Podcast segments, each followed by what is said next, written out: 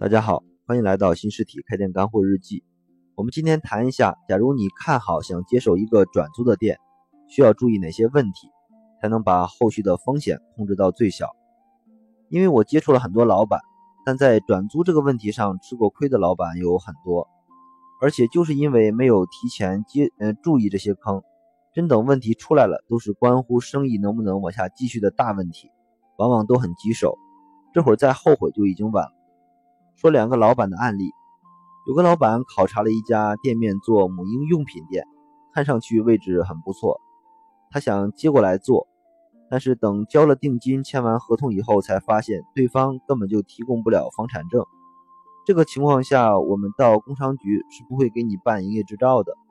但是定金已经交了，怎么往回要都是个问题。第二个，还有一个老板接了一个生意不错的火锅店，本想大干一场。没想到他接到手以后，这个店里的生意就很不好，比他考察的时候差很多。再仔细一查，才发现原来之前的店主把门店生意炒得比较热，就是为了转租，目的就是在于赚取这个转租费。当他自己接手以后，却发现这家店的生意已经在走下坡路了，想再想把这个店做旺，难度是很大的。以上都是真实的案例。这些也都是在接手转租店铺时会遇到的一些隐性的问题。对于没有经验的开店新手来讲，遇到这些情况就只能自己吃哑巴亏了。所以记住一句话：开店无小事，方方面面都是需要一些经验的。所以我们就针对租商铺时如何把风险控制到最低，给大家总结五点经验。第一是要确定你是在和谁在谈转租，是直接的房东还是二房东。如果你确定是房东出面在出租这个店面，那一定要让房东拿出他有效的产权证。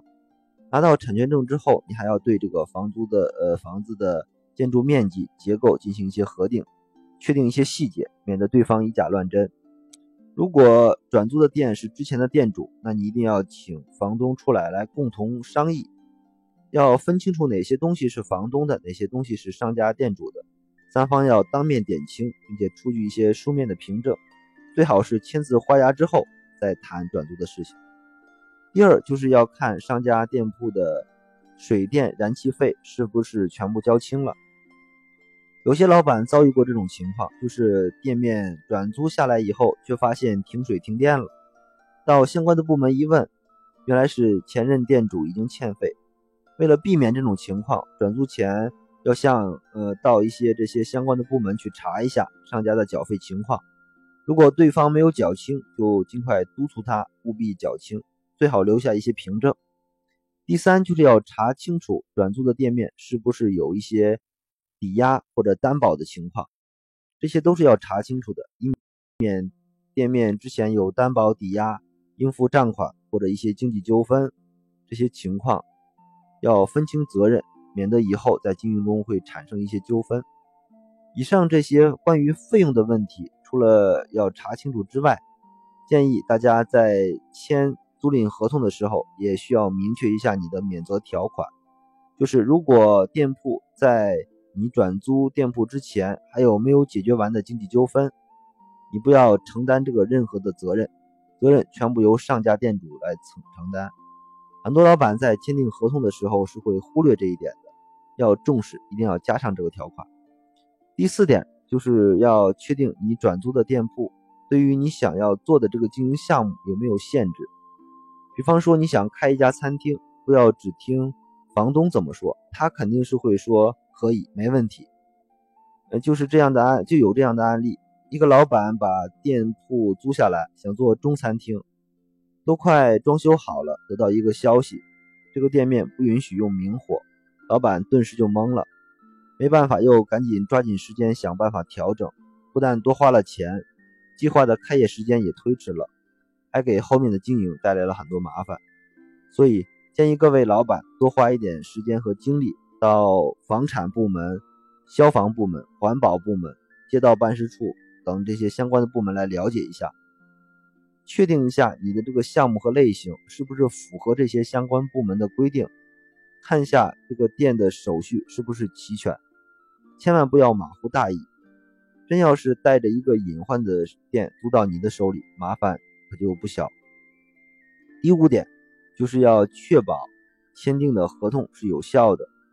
注意合同必须是和直接的权利人来签，代签的是无效的。很多时候会遇到这种情况，你转租的店面经营的很火爆，结果房东找上门来让你搬家。最常见的手段就是从合同里去找一些破绽，有一条就是这个合同不是他本人签的，而是别人代签，这样很多时候是说不清楚的，弄不好你只能吃哑巴亏。